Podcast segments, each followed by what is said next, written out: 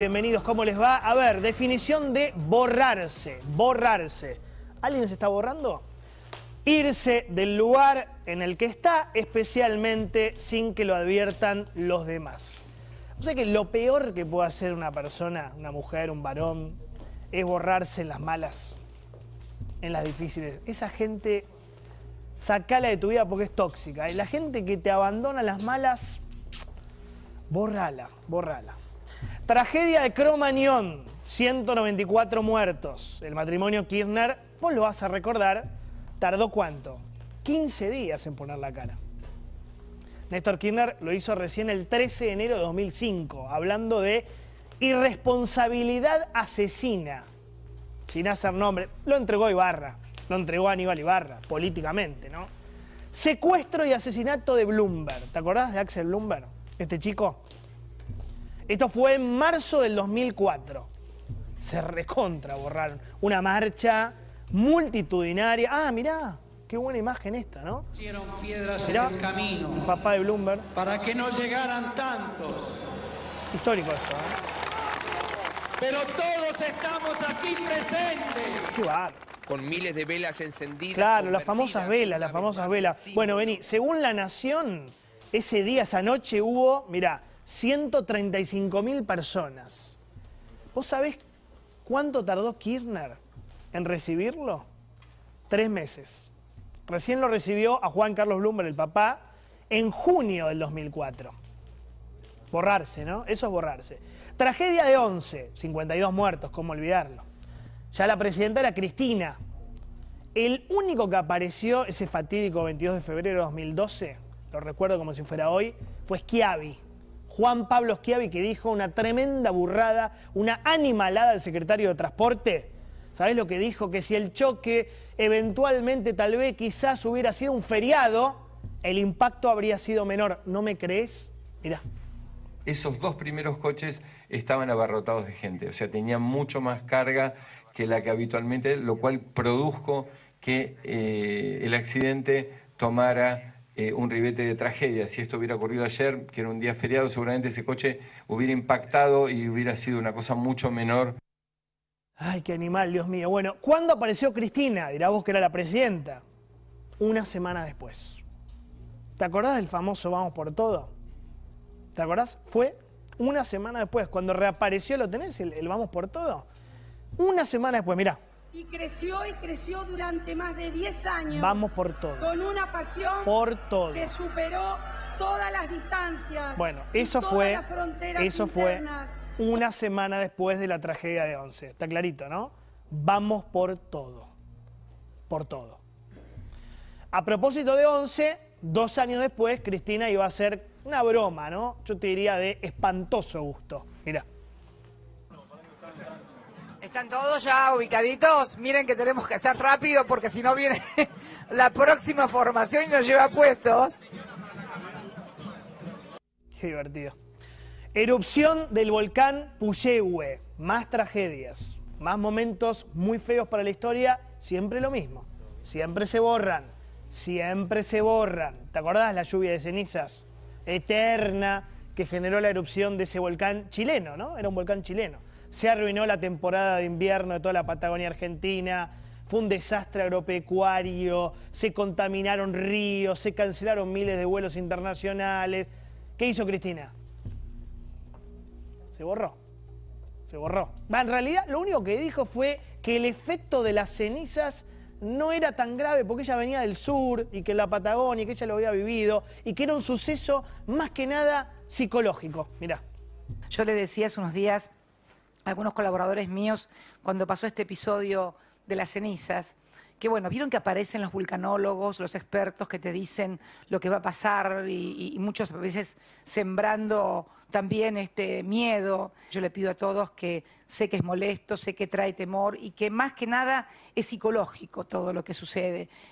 Eh, Es psicológico, ¿no? La gente se, moría, la, la economía se apagaba, todo, pero es psicológico, ¿no? La conclusión es muy simple. Cristina se borra en las malas. Si- es fija, es ley, es ley. Hay una mala, Cristina se borra. La moraleja es que a la sociedad eso no le gusta. que te borres en la mano, una sociedad muy personalista, le gustan los líderes presentes. Porque se siente huérfana la gente cuando ve que sus líderes están paveando, desaparecen ante los momentos complicados, las grandes tragedias, por ejemplo la pandemia. Ahora, lo de Patricia Bullrich, a ver, ¿qué dice Patricia? Ella dice, Cristina en los momentos difíciles se esconde. Hasta acá, todo cierto, todo cierto, todo verdadero. Después juega un poco más fuerte. Ella dice, ¿será que planificó la operación para no estar cuando se den los resultados a nuestro favor? Ya la verdad es que no lo sabemos. Suena audaz, suena aventurado, no lo sabemos eso. Lo que sí sabemos es que Cristina otra vez no quiere poner la cara. No quiere repetir esa noche trágica de las pasos. Mirá.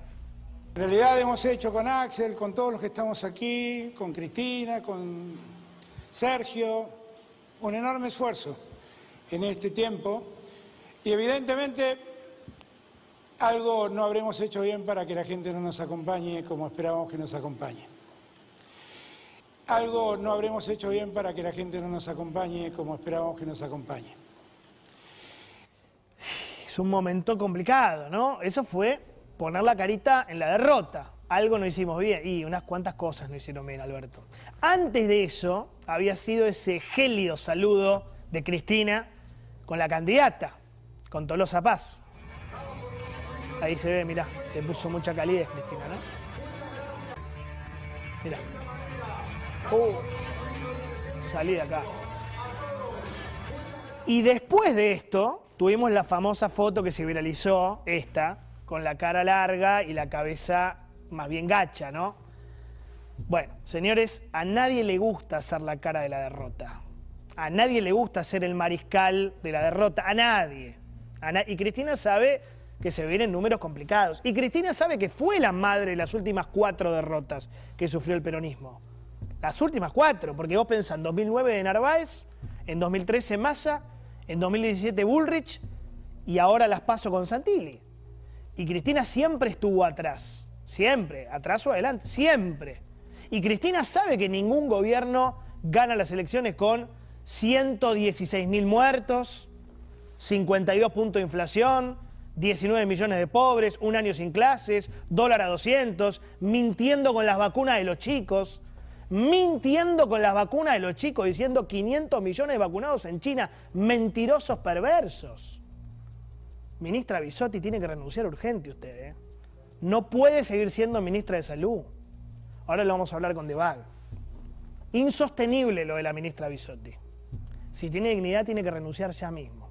Yo me acuerdo cuando Alberto Fernández apenas ganó las pasos con este tema del dólar, había dicho, no, pero el dólar a 60 está ok, está bien. Mirá lo salvaje que es el nivel de brecha que tenemos. Digo, a propósito de lo que se viene. Es muy difícil ganar una elección con el dólar a 200. Muy difícil, muy difícil. Mirá, en el 2011 la brecha era finita, 8%. 2013 ya era 56%, brutal. 2015, con Cristina terminando, 52%. 2017 la brecha se achica, 2%. 2019 termina Macri, 14%. Mirá el año pasado. Pega un salto tremendo, una brecha del 85% y ahora está casi 90%. Vos retenés este dato, por favor, porque es muy importante. Es muy importante. Estamos ante la brecha, tipo de cambio oficial, blue, más alta de los últimos 32 años. ¿Sabe cómo termina esto? Mal. Esto no hay forma de que termine bien. Terminan de evaluación, obvio. No soy economista, perdón Santi, pero es, es obvio. Mira, hiper del 89 con Alfonsín, brecha 110%, terminó mal. Guerra de Malvinas 82, brecha del 183%, terminó horrible. Antes el Rodrigazo en el 75, la brecha era el 370%, voló todo por el aire. No hace falta ser economista. ¿Qué enseña la historia? Que lamentablemente se viene un momento todavía más, más traumático para la sociedad argentina. ¿Está claro? Es decir, todavía no chocamos contra el témpano. Y eso Cristina lo ve porque Cristina es mala, pero es inteligente. Cristina sabe que todavía falta chocar. ¿Está claro? Por eso se borra. La sensación es que el gobierno está viendo el iceberg, lo está viendo, y en lugar de girar, acelera. Es curioso, a toda velocidad acelera, ¿eh? es curioso. Y la sensación es que este capitán que tenemos, Trucho, está solo. Lo dejaron solo. Absolutamente solo. La comandante en jefe se borró. Opiniones libres, hechos sagrados, señores. Bienvenidos.